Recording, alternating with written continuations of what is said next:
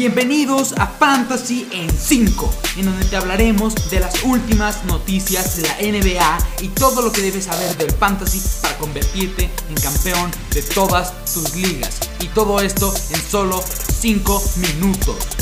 ¡Comenzamos! Buenos días, tardes, noches. Espero estén teniendo un excelente día. Hoy vamos a hablar de los diferentes tipos de liga del fantasy basketball tenemos que hay tres de ellos. El primer tipo de liga es la liga redraft, en donde se va a hacer un draft al inicio de la temporada, vas a seleccionar a tus jugadores, los vas a tener a lo largo de la temporada, al final de la temporada se va a obtener un campeón y se va a reiniciar tu equipo. Es decir, que la siguiente temporada vas a tener que realizar un nuevo draft en el cual podrás seleccionar nuevos jugadores y esto se repite año tras año. Después, el segundo tipo de liga que tenemos es una liga de keepers. Hay que entender que no todas las ligas de keepers son iguales ni tienen las mismas reglas, ya que no hay una única forma de jugarlo. Pero lo básico de una liga de keepers es que tienes la oportunidad de conservar a ciertos jugadores al final de la temporada. Si se van a realizar drafts año tras año, pero estos jugadores que se seleccionen, que se van a quedar, no van a entrar ni van a participar en este draft. Es decir, los demás integrantes de tu liga no van a poder seleccionar a ese jugador que tú decidiste quedarte. Hay que entender también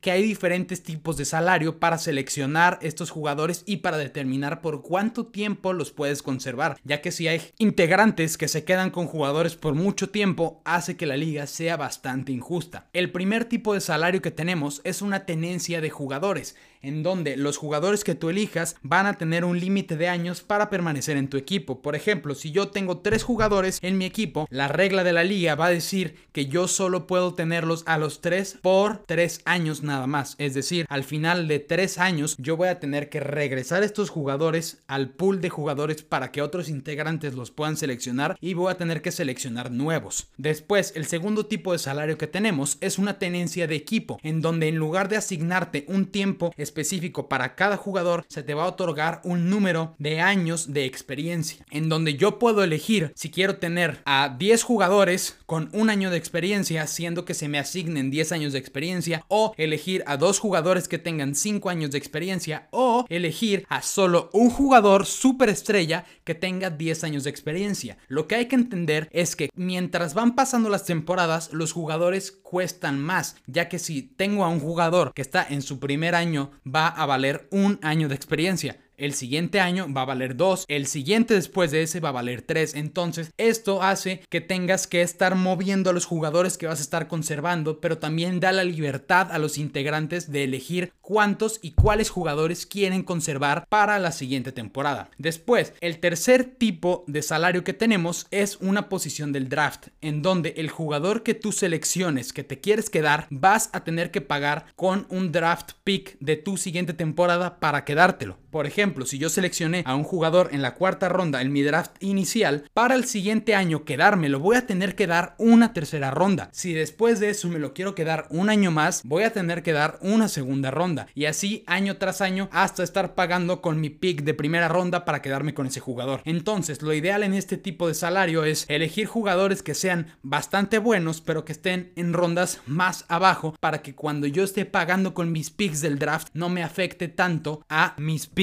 más altos. Por último, tenemos el tipo de salario que es por jugador. Este tipo de salario se usa específicamente en draft de subasta. Por el momento no lo voy a explicar ya que es un poquito más complicado. Lo explicaré en el siguiente episodio en donde hablaré de los diferentes tipos de drafts. El tercer tipo de liga que tenemos es una liga de Dynasty o dinastía. Esto es lo que más se asemeja a ser dueño de un equipo real, ya que se va a realizar un draft inicial, pero es el único completo que se va a realizar, ya que los jugadores que tú selecciones te los vas a quedar temporada tras temporada. Lo único que se te va a estar asignando van a ser picks del futuro para poder seleccionar a estos jugadores que vienen del college que van a entrar a la liga de la NBA. Entonces, se van a realizar pequeños drafts de dos o tres rondas en donde van a seleccionar a estos jugadores novatos para poder reforzar sus equipos. Esto es como ser el gerente general de un equipo real de la NBA en donde tú tienes que hacer movimientos para reforzar tu equipo, seleccionar a jugadores novatos, también se pueden hacer intercambios tanto de jugadores como de picks del draft para el futuro. Entonces esto lo hace un poco más dinámico, un poco más divertido, ya que es una liga que no solo dura el largo de la temporada, sino es una liga que dura todo el año, ya que tú puedes hacer intercambios durante todo el año, durante la temporada, durante la postemporada, durante la off-season. Entonces, esto también hace que sea con más estrategia. Esta es una liga bastante divertida. Si no han probado los tipos de ligas de Keepers o de Dynasty, se los recomiendo, ya que son ligas muy divertidas que te permiten ver el fantasy de una manera diferente, ya que debes de tener un poco más de estrategia que lo que se hace en una liga de redraft. Si tienen preguntas, nos las pueden hacer en nuestras redes sociales y espero verlos en el siguiente episodio de Fantasy en 5.